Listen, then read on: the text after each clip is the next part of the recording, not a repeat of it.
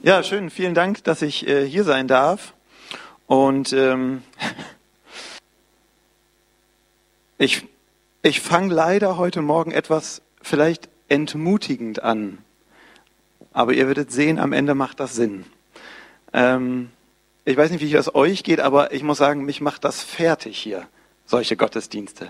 Also ich, ich sehne mich nach dieser Zeit. Ich, also ihr, die, die Zuschauer über den Livestream, die können das ja nicht sehen, aber hier sitzt echt nur so eine Handvoll Leute. Und ähm, alle mit mega Abstand zueinander, alle maskiert. Ich weiß nicht mal, ob die lächeln, wenn ich einen Witz mache, oder ob die mich grimmig angucken und am liebsten einen Stein aufheben würden. Ja?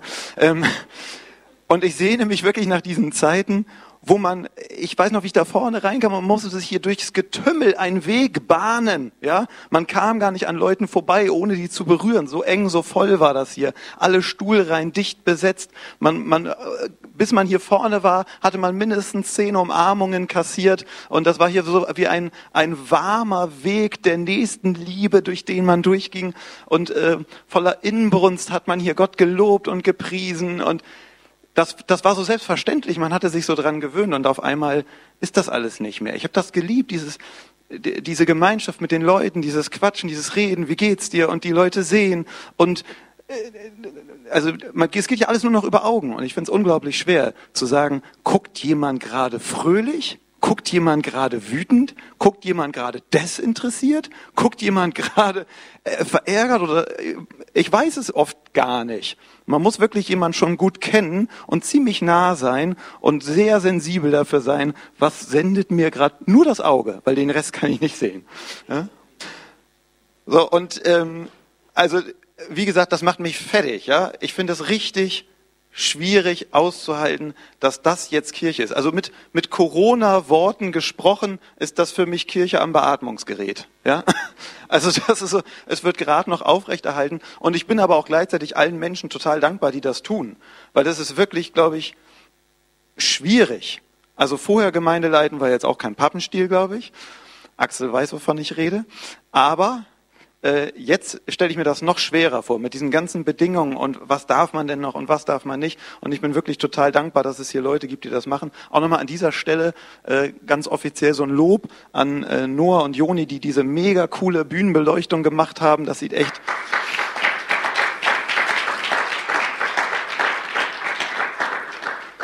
Das sieht echt hammermäßig aus, finde ich. Und ähm, ich habe manchmal das Gefühl, dass diese ganzen Rahmenbedingungen, die Corona mit sich gebracht haben, eine größere Bedrohung für die Gesellschaft sind als das Virus. Ja, jetzt äh, lassen wir mal, wir bleiben mal auf dem Teppich. Ich will jetzt hier auch nicht so eine reißerische Predigt machen, wo alle sagen, ja, nieder mit, äh, was weiß ich, ne? Aber ähm, und es ist für mich natürlich auch leicht, das zu sagen. A, ich bin kein Risikopatient. Ja, der Virus ist, hat für mich nochmal eine ganz andere Bedeutung. Und B, ich war damit auch noch nie konfrontiert. Ich selber war noch nie krank. Ich hatte mal einen Arbeitskollegen und so weiter. Aber diese, diese Maßnahmen, mit denen haben wir ja alle jeden Tag zu tun. Es verändert für jeden von uns das ganze Leben. Und ich will auch auf keinen Fall hier so eine Anti-Corona-Maßnahmenpredigt machen, ja, damit das jeder gleich richtig versteht. Ich sage von mir, ihr könnt das ja gerne machen, aber ich sage von mir, ich erlaube mir kein Urteil darüber, ob das richtig oder falsch ist, weil ich sage, diese Entscheidungen sind für meinen Horizont viel zu komplex.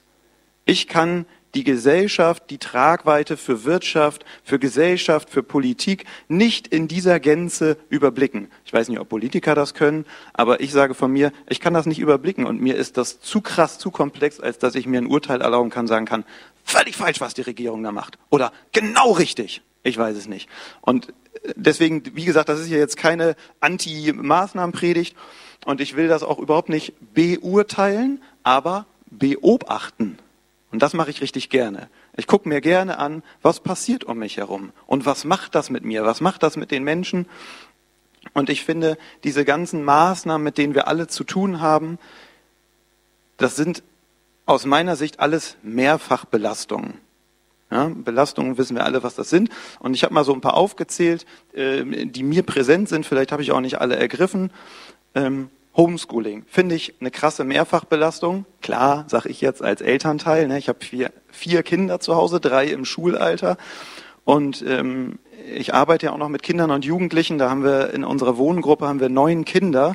Und wenn die alle Homeschooling machen, ist die Bude voll. Ist ein Frühdienst ganz anders als früher, wo man alleine im Büro saß. Auf einmal hat man da neun Kinder. Am Anfang hatte noch nicht mal jeder ein Tablet. Dann hast du irgendwie einen Laptop gehabt und neun Kinder mussten Konferenz machen. Hurra.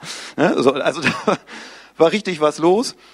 Dann müssen viele in Kurzarbeit gehen. Das finde ich richtig krass. Als ich das gehört habe, ich habe mit meiner Bank mal telefoniert, die hat gesagt, ja, wir haben ja im Moment echt viel los. Viele Leute können ihre Baukredite nicht zurückzahlen, weil die in Kurzarbeit gehen müssen. Katastrophe. Da hast du ein Haus gekauft und denkst, alles ist normal, du zahlst das ab und auf einmal sagt dein Arbeitgeber, ja, ist nicht mehr. Den Job, den du hattest, den gibt's jetzt nicht mehr, weil ist Corona. Und dann stehst du da und hast kein Einkommen mehr oder nur noch die Hälfte. Also das sind ja massive Belastungen für viele Menschen. Und Isolierung. Kinder sind oft isoliert. Die haben, also meine haben ja Glück, die sind zu viert, die haben immer jemand zum Spielen da, manchmal eher genervt von dem anderen. Aber so Einzelkinder, da hast du auf einmal keinen Spielpartner mehr. Darfst du auch gar nicht haben. Hast du Geburtstag? Wen darf ich einladen? Kein. so, äh, all solche Dinge.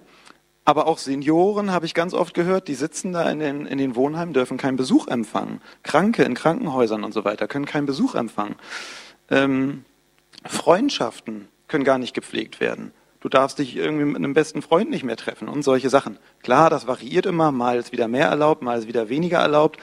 Aber ähm, genau, dann auch Ausgleichsmöglichkeiten werden weniger. Wir können nicht, viele können ihren Hobbys nicht nachgehen, können nicht in Vereine gehen. Äh, Kirche ne, ist nur noch sehr begrenzt möglich.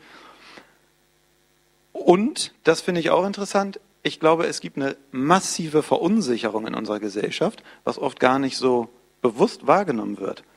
Aber Kinder sollten ja eigentlich in dem Bewusstsein groß werden, meine Eltern wissen, was Sache ist. Bestenfalls. Auch nicht immer und überall, aber zum größten Teil. Und es gibt so ein paar gesetzte Dinge. Jetzt werden Kinder mit Eltern groß, die nicht sagen können, wie es weitergeht. Die nicht sagen können, ich weiß nicht, wann wieder Schule ist.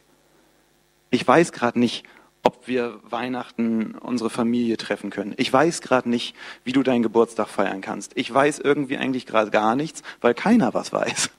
Wir wissen immer nur von Woche zu Woche so ein bisschen, wie es weitergeht. Und das ist eine massive Verunsicherung, auch für die, äh, für, für Erwachsene, dass die gar nicht wissen, ich weiß gar nicht, wie geht's jetzt in meinem Job weiter. Viele sagen, haben mir gesagt, als ich das gehört habe, wie das jetzt losgeht mit den Maßnahmen und so, hatte ich richtig Angst. Erzieher zum Beispiel, da durften ja viele Kinder gar nicht mehr in die Kita, dann wussten die gar nicht, uh, wie wird das denn jetzt sein? Muss ich jetzt auch in Kurzarbeit? Äh, werde ich zwangsbeurlaubt? Geht das weiter? Ganz viel Verunsicherung und äh, viele Kinder werden jetzt mit dieser Verunsicherung groß, was für uns vorher selbstverständlich war. Und Kommunikation mit Maske. Ja? Ich habe das richtig, gerade richtig so ah, als Befreiung erlebt, als ich die abnehmen durfte. Also mein, mein Lächeln wurde befreit. Ja, ihr dürft es wieder sehen. Hurra! Ähm, und das finde ich, das ich schwierig im Alltag. Ich merke immer wieder so kleine Situationen. Gehst zum Busfahrer und irgendwie äh, hatte ich da mal irgendeinen Disput wegen der Fahrkarte, irgendwie hat er das nicht richtig gesehen oder irgendwas war unstimmig und ich wusste die ganze Zeit, konnte ich den gar nicht einordnen. Der konnte nicht sehen, dass ich lächel. Oft konntest du ja mit einem Lächeln viele Situationen retten. Ne? War irgendwie ein schwieriger Dialog, hast du die Person freundlich angelächelt, das hat schon ganz viel bewirkt. Ist weg. Der sieht nur noch deine Augen und die ganze, ganze Kommunikation im Alltag, öffentliche Verkehrsmittel, überall, die ist völlig emotionslos. Können Sie nicht mal ein Emoji schicken, oder? So. Das wäre noch so eine interaktive Maske, die so ein Emoji abbildet, wäre vielleicht noch was. Ne, dass man so ein lachenden Smiley hinterher schicken kann oder so ein Zwinkern. Naja, aber oder so ein grimmigen, der sich ärgert. Auf jeden Fall Kommunikation ohne Maske und es sind ja auch in vielen Kindergärten, dass die ganzen Kinder von Erziehern mit Maske betreut werden. Und Kommunikation, das ist Gesicht, äh, äh Mimik, ist so ein wichtiger Aspekt in der Kommunikation, wenn das auf einmal wegfällt. Krass.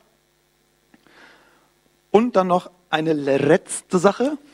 Ähm, bei uns, das jüngste Kind in der Gruppe ist sieben und die hat jetzt ein Tablet bekommen in der ersten Klasse mit Internet. Und ich habe mal vor einiger Zeit von einer Studie gehört in den USA, dass das Einstiegsalter für Pornografie inzwischen bei elf Jahren liegt. Also elfjährige im Schnitt, manche jünger, manche älter, gucken die ersten Pornofilme, weil das überall übers Internet verfügbar ist und es keine Sicherheitsbedenken äh, äh, Maßnahmen gibt, außer jetzt Eltern richten die ein, aber vielen Eltern fehlt entweder das technische Know-how oder das Bewusstsein dafür, wie wichtig das ist. Das heißt, die Kinder gucken ganz normal, die haben ihr Tablet da, geben SEX ein, das ist eines der ersten Wörter, die die schreiben können. Kann ich mich noch erinnern, früher wurde das einfach von Kindern überall hingekritzelt, weil man wusste, das Wort sorgt irgendwie für Aufsehen bei den Erwachsenen und keiner wusste, was es bedeutet. Ja, jetzt schreiben die es nicht mehr auf eine Schulbank oder auf einen Stromkasten, sondern jetzt wird es bei Google reingetippt. Und Google weiß, was damit anzufangen. Und da gibt's kein, gibt's oftmals keinen Schutz. Und das finde ich so krass, dass jedes Kind einfach jetzt so ein internetfähiges Tablet zu Hause auf dem Zimmer hat und Schule hat bisher, war das meine Erfahrung, nicht die Verantwortung übernommen zu sagen, wir schützen die Kinder, dass die da keine unangebrachten Inhalte sehen, sondern das wird den Eltern gegeben. Wir haben alle so ein Dokument gegeben, Schule sichert sich kostenmäßig ab. Da wird Verantwortung übernommen. Wenn das Ding kaputt geht, wer zahlt das? Da müssen die Eltern für hinschreiben. Aber nicht, dass gesagt wird, äh, da und da finden Sie einen Schutz, sorgen Sie dafür, dass Ihr Kind da geschützt ist. Nö. Und das finde ich echt krass. Wir haben da so viele Mehrfachbelastungen, mit denen wir alle zu tun haben, die beunruhigen mich viel mehr als das Virus, weil die einfach ständig uns alle betreffen. So, und da nehme ich euch mal an diesem Punkt so ein bisschen in meinen Familienalltag. Ich habe ja gesagt, ich habe auch vier Kinder, Homeschooling. Und ähm, also drei Kinder Homeschooling und das andere ist noch ein Kleinkind, der ist jetzt gerade erst drei geworden. Und der Alltag manchmal so stressig und anstrengend. Also am, am besten sind immer die Tage, wo ich von der Arbeit nach Hause komme und schon so beim Griff nach der Türklinke höre ich von drinnen schon ein Kind schreien. schon so. Uh. Und dann so rein, Schuhe ausziehen, äh, da drin schon irgendwie Theater. Und das, also es ist wirklich, also ich denke mir, das ist eine Zumutung, das geht eigentlich nicht. Da hat man irgendwie äh, äh, einen Elfjährigen, der muss selbstständig arbeiten, hat aber auch noch nie irgendwie eine Instruktion gekriegt, wie er mit dem Computer arbeitet, muss jetzt aber alles über Computer laufen. Dann kommt er irgendwie aus dem Zimmer, hey, ich habe hier ein PDF bekommen, das soll ich bearbeiten. Ist aber gar nicht zu bearbeiten, weil der Lehrer auch nicht weiß, wie man bearbeitbares PDF schickt. So, ne, dann musst du erstmal ein Programm runterladen, mit dem du das PDF konvertierst in eine bearbeitbare Version. Und das soll dann meine Frau machen, die sagt, ich weiß nicht mal, was ein PDF ist. Super. Ja? So, den hast du, der will das. Gleichzeitig quakt die Kleine rum, dass sie Mathe nicht versteht. Mathe ist blöd, ich bin blöd, ich kann es nicht. Nein, du bist nicht blöd, du stellst dich nur gerade blöd an. Aber das ist ein Unterschied. Nein, ich bin blöd, dreht durch. Der Nächste kommt um die Ecke, sagt, ich kann hier nicht arbeiten, der Kleine ist die ganze Zeit bei mir im Zimmer, der will die ganze Zeit das Lego, aber ich muss mich hier konzentrieren, ich habe noch die Aufgaben. Dann nimmst den Kleinen raus, der kriegt einen Nervenzusammenbruch, schreit rum, weil er jetzt gerade da spielen will, wo der andere aber arbeitet. So, und das hast du eigentlich fast jeden Tag. Und dann hast du immer diese vier Personen, denen du gerecht werden willst, und gleichzeitig versuchst du dann noch irgendwie die Wäsche zu sortieren, eine Maschine anzustellen. Wenn du wieder reinkommst, schreit schon wieder der Nächste, weil irgendwas nicht geklappt hat. Und dann musst du aber eigentlich auch noch abwaschen und das Essen kochen. Super, ja? So. Und wenn das dein Alltag ist, also, da bist du nach einem Tag bist du schon genervt. Nach einer Woche liegt das Zahnfleisch blank. Ja, und nach einem Monat kaufst du auf der Felge. So, also das ist, das ist wirklich anstrengend, kann ich euch sagen. Und wir sind ja noch gesegnet. Also einmal haben wir Gott mit drin, hurra. Wir sind zu zweit. Klar, ich bin oft weg, weil ich voll berufstätig bin, aber wir sind immerhin ab und zu zu zweit, so dass es eine Entlastung gibt. Und ähm, wir, wir haben schöne Ausweichmöglichkeiten. Wir sind jetzt nicht mitten in der Stadt, in einem Plattenbau, in einer kleinen Wohnung, wo einem die Decke auf den Kopf fällt, sondern wir wohnen schön am Waldrand, haben gutes Außengelände und so. Da kann man schon ein bisschen oh, mal Luft schaffen. Ähm, aber es ist super anstrengend. Und ähm, ich weiß nicht, wie mich andere Menschen wahrnehmen, aber ich kann euch sagen, ähm, ich war vorher schon manchmal so, dass ich gedacht habe, mein Leben ist so ein bisschen am, am Limit. Ich komme ja manchmal, zumindest werde ich manchmal so beschrieben, so ein bisschen souverän, äh, Lebemann, ne, der so, das läuft alles. Aber der Eindruck täuscht. Oft bin ich wirklich so, dass ich denke, ich kriege das alles nicht auf die Reihe. Ich bin total überfordert. Mit mir selbst, mit meinem Leben, mit meiner äh, Lebenssituation, mit meiner Arbeit, äh, mit meiner Ehe, mit meinen Kindern, mit der Erziehung, mit, äh, manchmal gefühlt mit allem. Und, ähm, und da hat das manchmal so was von Leben am Limit schon gehabt, bevor Corona kam, ja. Und ähm, war vielleicht dann auch so ein bisschen unvernünftig zu sagen, ja, Raul, wenn dir das Leben so schwer fällt, nimmst du dir noch vier Kinder mit ins Haus. Und, aber ähm, gut, hinterher ist man dann immer schlauer und zurückgeben möchte ich auch keins. Also ähm, und jetzt ist es manchmal, dass ich denke, das ist nicht Leben am Limit, das ist nur noch Limit. Das ist nicht mehr Leben, ja. Und äh, dann höre ich so eine Predigt, hier von, zum Beispiel von Johannes Hartl. Johannes Hartl finde ich super Typ, ich mag den total gerne. Hat auch eine sehr gute Predigt gemacht, als das alles anfing mit Corona zum Thema Lockdown und Quarantäne. Und die höre ich dann so und dann sagt er so, ja, was kannst du denn mit der ganzen Zeit anfangen? Ich habe da so ein paar Vorschläge für dich. Lern noch mal eine Fremdsprache oder äh, ne? lern Musikinstrument, voll super. Ne? Äh, fang ein neues Hobby an oder äh, jetzt kannst du noch mehr Zeit zum Bibellesen und zum Beten nehmen. Und ich denk so, äh, mehr Zeit, äh, weniger, so ne? Und ähm, und ich wäre natürlich gerne heute Morgen hier irgendwie und würde was anderes vermitteln. Ich, ich, ich liebe diese Menschen, die auf der Bühne stehen, wo ich immer denke, so wäre ich auch gern. Geiler Typ. Heftig. Ne, der, man merkt richtig, der ist so nah an Gott, der ist so getragen, der ist so voller Kraft. Ich habe das Gefühl, wenn ich den anfasse, ja, wie diese äh, blutflüssige Frau, wenn ich nur den Zipfel, die Quaste seines Gewands berühre, bin ich geheilt und sie war geheilt. So solche Menschen finde ich immer toll auf der Bühne und es tut mir immer leid, dass ich der nicht für euch sein kann, ja. Aber es gibt vielleicht auch Menschen, die sagen, ich bin auch nicht so endlich mal ist da auch noch so einer, der es auch nicht ist. Ich weiß es nicht, aber vielleicht ist das ja so. Ähm ich muss euch sagen, mir passiert das immer wieder, ich scheitere immer wieder. Ich merke immer wieder, ich nehme mir kaum Zeit fürs Beten. Und das ist jetzt, also ich rede jetzt von dieser Corona-Zeit, ja. Ich merke, dass ich sehr selten in der Bibel lese. Ich merke, dass ich schnell gereizt bin. Ich werde meinen Kindern oft nicht gerecht. Ähm, immer wieder Situationen, wo ich hinterher denke, oh, er kann ja auch nichts dafür. Es ist auch echt schwierig. Ich merke, dass ich meiner Frau viel zu selten zeige, dass sie geliebt ist. Ja, alle solche Dinge, wo ich merke, ich würde es gern besser hinkriegen, aber ich pack's irgendwie nicht. Und ich weiß auch, all das würde besser laufen, wenn ich mehr beten würde, wenn ich mehr Bibel lesen würde, wenn ich mehr Gott mit einbeziehen würde. Ja, ich habe mal so ein äh, Shirt entworfen, More Jesus, More Blessing, habe ich darauf geschrieben. Fand ich geil und das ist ja auch so. So eine simple, einfache Wahrheit. Je mehr du Gott in dein Leben einlädst, desto mehr wirst du Segen erfahren. Es geht gar nicht anders. Aber mach das mal. Mach das mal in so einem Alltag, den ich gerade beschrieben habe, mit so einer Homeschooling-Situation. Ich sage doch nicht zu Kate, ja, ich merke gerade, hier brennt die Hütte. Ich gehe jetzt mal eine Stunde in den Heizungsraum und mache da meine stille Zeit. Du kriegst das hier hin, Schatz. Äh, kurz vorm Nervenzusammenbruch, bis dann, ich bete jetzt erstmal. Ja. Und vielleicht wäre das eigentlich gar nicht so schlecht. Ich weiß nicht auf lange Sicht. Ne? More Jesus, more blessing. Also mehr Segen. Ich könnte natürlich auch abends sagen, wenn dann endlich alle Kinder im Bett sind, 20 Uhr und man nicht gerade mit dem Großen noch einen Film guckt, weil man dem das schon seit einer Woche versprochen hat, äh, dann ist erst um 22 Uhr Schluss und dann fällt man auch noch ins Bett. Könnte ich natürlich auch um 20 Uhr sagen, jetzt gehe ich beten. Und ähm, weil ich, also ganz am Anfang, als ich Christ geworden bin, ne, ganz am Anfang war diese, diese erste Liebe. Ich weiß nicht, ob ihr das kennt.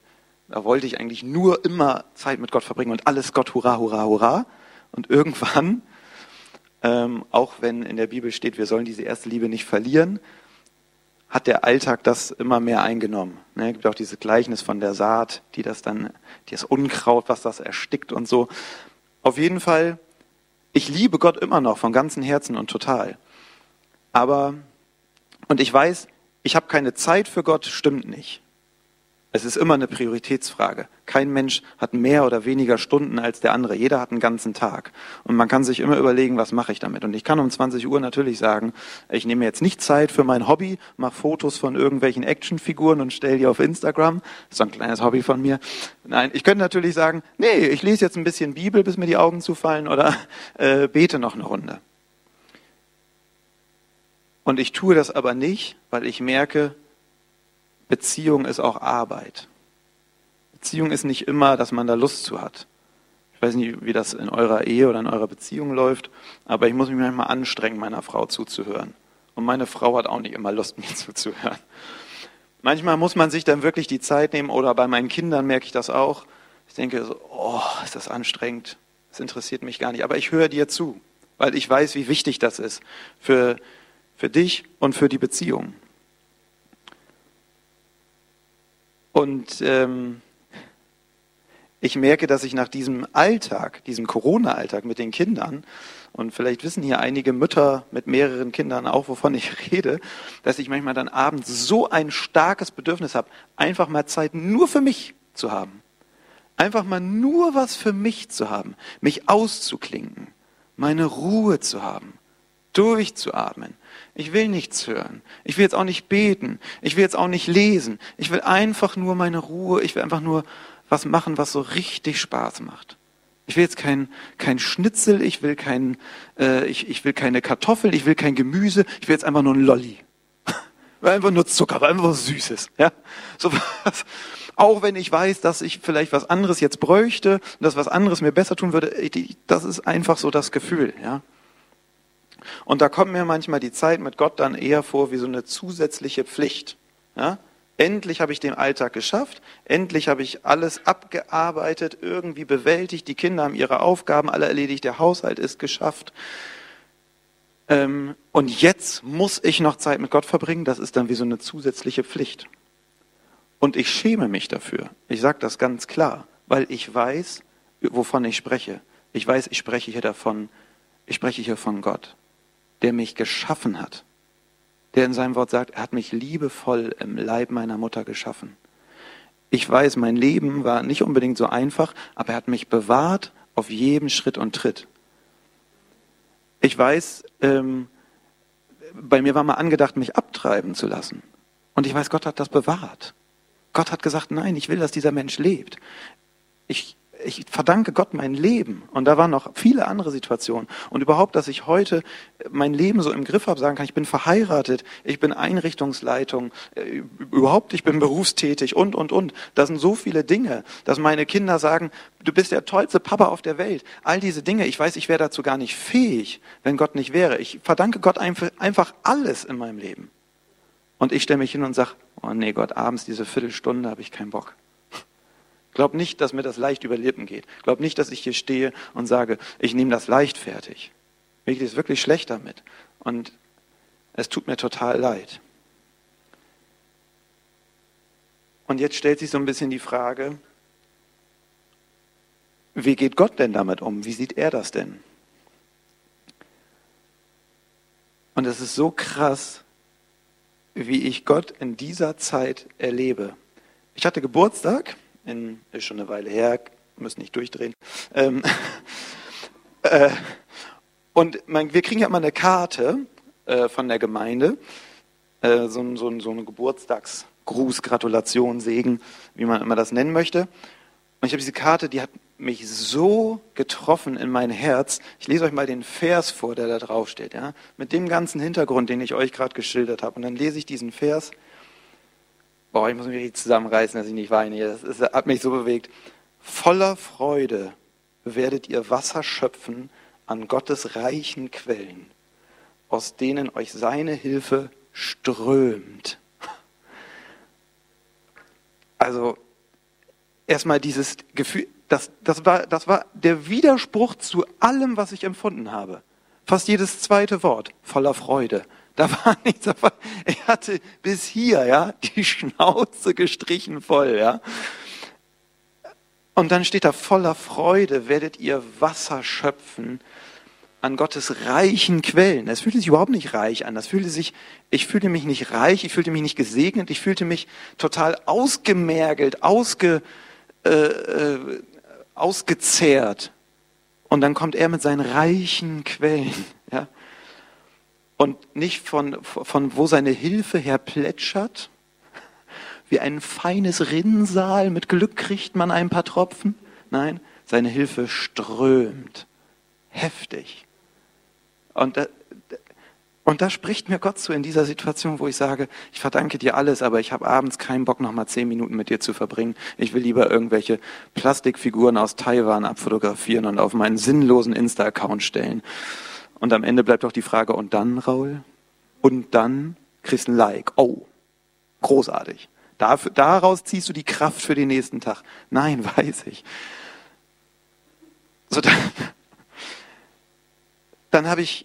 Ähm, also es ist ja nicht so, dass ich gar kein geistliches Leben mehr habe. Ich habe ähm, mit einem Arbeitskollegen gesprochen auf der Arbeit und mit dem tausche ich mich immer mal wieder über Gott aus und was man so mit Gott erlebt. Und dann hatte ich von, ähm, davon berichtet, wie Gott zu meinem Herz gesprochen hat durch einen Bibelvers und wie, wie viel Kraft ich aus Gottes Wort ziehen konnte.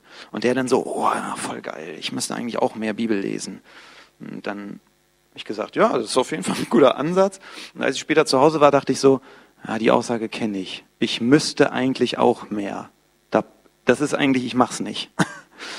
Und dann dachte ich, aber bei mir ist es ja auch so, ich müsste eigentlich auch mehr. Und dann habe ich gesagt, come on. Ich, mach, ich frage ihn, ob wir das zusammen machen wollen.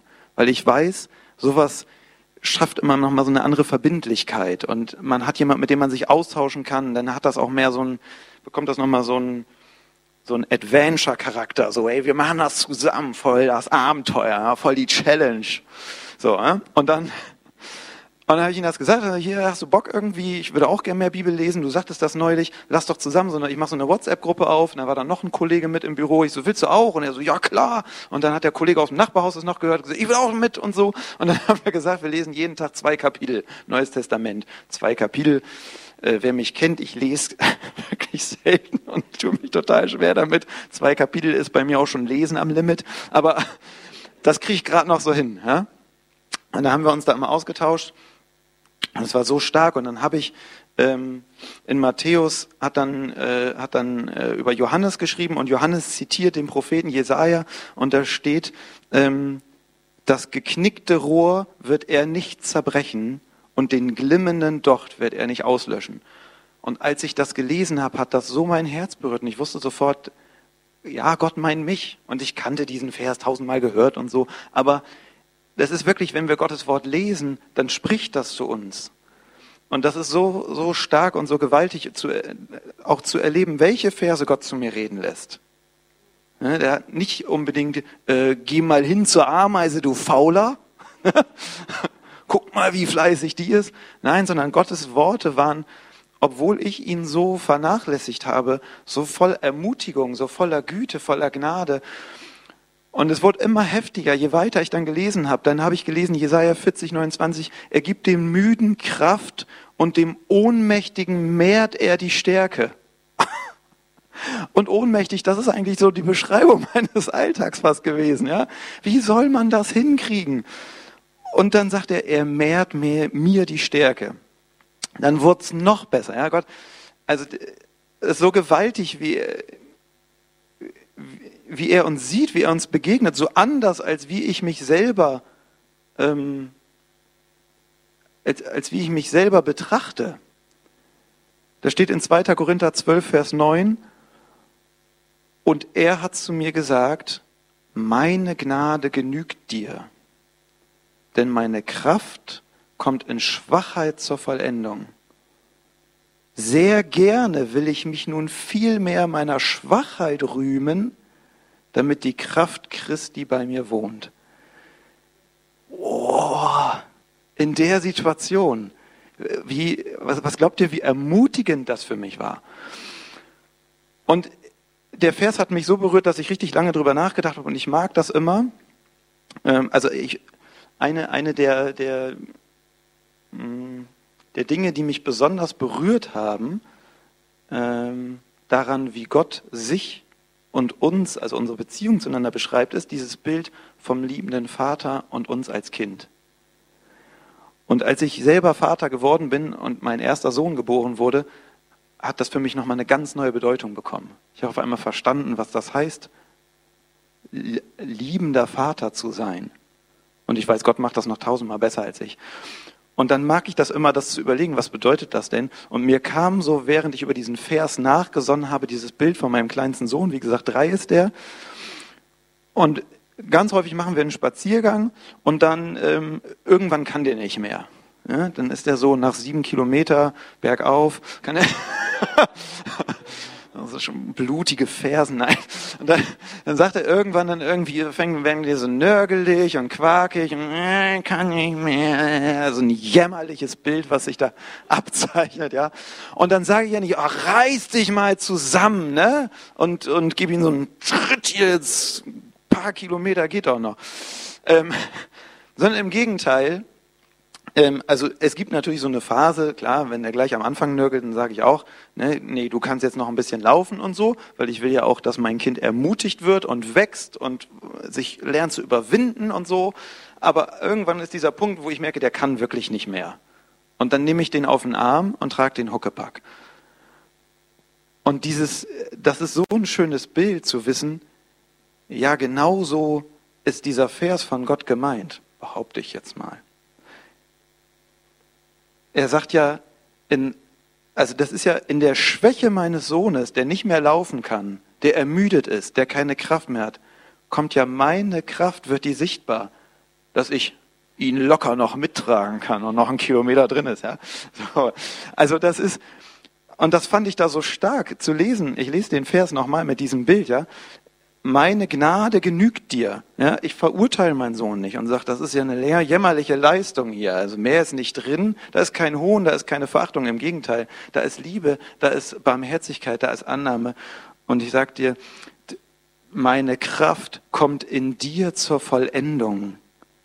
Sehr gerne sagt dann Riley, oh, ich kann nicht mehr, weil er weiß, cool, mein Dad, der trägt mich, der packt das. Ich brauche gar nicht laufen. Und das ist so schön. Und noch einen letzten Vers habe ich für euch. Ähm, als, äh, aus Matthäus 9, Vers 12, ihr müsst ja auch wissen, wo das steht. Als aber er es hörte, sprach er, nicht die Starken brauchen einen Arzt, sondern die Kranken.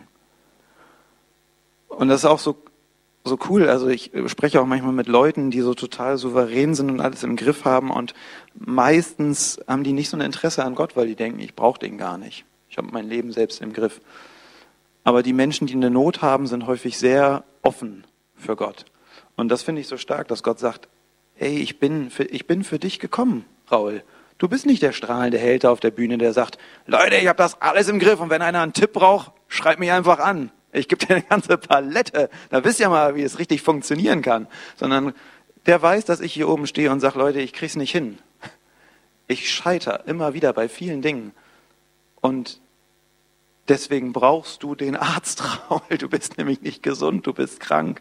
Du wärst gern gesund, ja, aber das bist du nicht und deswegen brauchst du mich. Und ähm, die Band darf jetzt hier schon mal auf die Bühne kommen. Ich möchte gerne ähm, jetzt noch für euch beten. Und ich weiß, es mag hier heute Morgen Menschen geben und auch hinter den äh, Bildschirmen alle, die live zuschauen oder sich das später anschauen, ähm, die sagen, boah, Raul, tut mir leid, dass du so einen stressigen Alltag hast, ich komme eigentlich ganz gut klar. Und dann möchte ich, dass du dich davon nicht entmutigen lässt und dass du sagst, hey, ähm, ich, dann, dann sag doch einfach, ey, ich freue mich, dass es mir so viel besser geht als Raul und dass ich so gut klarkomme und dass Gott mich so segnet und dass ich so erfüllt bin und dass ich und äh, dann ist das ähm, dann ist das sehr schön. Aber ich bin mir sicher, es gibt auch Leute da draußen, die sagen, boah, Raul, ich weiß, wovon du sprichst und ich krieg's auch nicht hin und ich fühle mich auch schlecht, dass ich zu wenig bete, dass ich zu wenig Bibel lese, dass ich zu wenig Zeit mit Gott verbringe und ähm, also ihr könnt da gerne schon so ein bisschen Klimper-Limper machen. Ähm und ich weiß, diese Menschen gibt es da draußen. Und ich, ich möchte euch ermutigen und ich möchte ähm, ja, für, für euch beten und möchte euch wirklich da das, was Gott mir zugesprochen hat, auch euch zusprechen. Ich bitte einmal, dass ihr alle aufsteht und ähm, wie gesagt, möchte jetzt alle segnen, sowohl den, denen es sehr gut geht, als auch denen, die sagen, ähm, Leben am Limit. Ja? Jesus, ich danke dir für jeden, der heute Morgen hier ist. Ich danke dir für jeden, der zuschaut von zu Hause aus. Und ich danke dir auch für jeden, der sich das später anschaut. Ich danke dir, dass du uns kennst und ich danke dir, dass du uns liebst. Ich danke dir, dass du voller Güte bist. Ich danke dir, dass du nicht richtest, nicht verurteilst, Herr. Ich danke dir für diesen Vers, für diese Prophezeiung, dass du sagst, voller Freude werdet ihr Wasser schöpfen. Und ich spreche das heute Morgen jedem zu. Voller Freude wirst du Wasser schöpfen. An Gottes reicher Quelle, aus denen dir sein Segen strömt. Ich rufe das über jedem Einzelnen heute Morgen aus. Ich lade euch aber auch ein. Ich lade mich da genauso mit ein sich die Zeit zu nehmen, zu beten, sich die Zeit zu nehmen, in seinem Wort zu lesen. Wir brauchen das so sehr. Ich erlebe das immer wieder. Und gleichzeitig bin ich dir dankbar, dass du mich nicht richtest, wo mir das nicht gelingt. Und ich danke dir auch für diesen Vers, du, dass in meiner Schwachheit deine Kraft deutlich wird. Und auch das rufe ich über jedem heute Morgen aus da wo du schwach bist, da wo du es nicht schaffst, da wo du scheiterst, da wo du verzweifelst, da wo dir die Gemeinde fehlt, wie sie mal war, mit diesen überfüllten Gottesdiensten, ja. Da rufe ich das über dir aus, seine Kraft kompensiert deine Schwachheit. Ich lade dich ein, dieses Bild zu fühlen, dass Gott dich auf seine Schultern nimmt, dass er dich trägt da, wo dir die Kraft fehlt, nimmt er sich auf seine Schultern, er trägt dich voller Liebe. Er sagt nicht, Mann, wieso kriegst du es nicht hin? Mann, wieso schaffst du das nicht? Sondern er sagt, ich liebe dich und ich trage dich da, wo es dir nicht gelingt. Und ich prophezei dir, bessere Zeiten werden kommen. Ich prophezei dir, du wirst voller Freude Kraft schöpfen aus meinen Quellen. Danke Gott für dieses starke Wort und danke Gott, dass du uns so siehst und dass du uns so voller Güte und Gnade beschenkst. Danke, Jesus. Amen.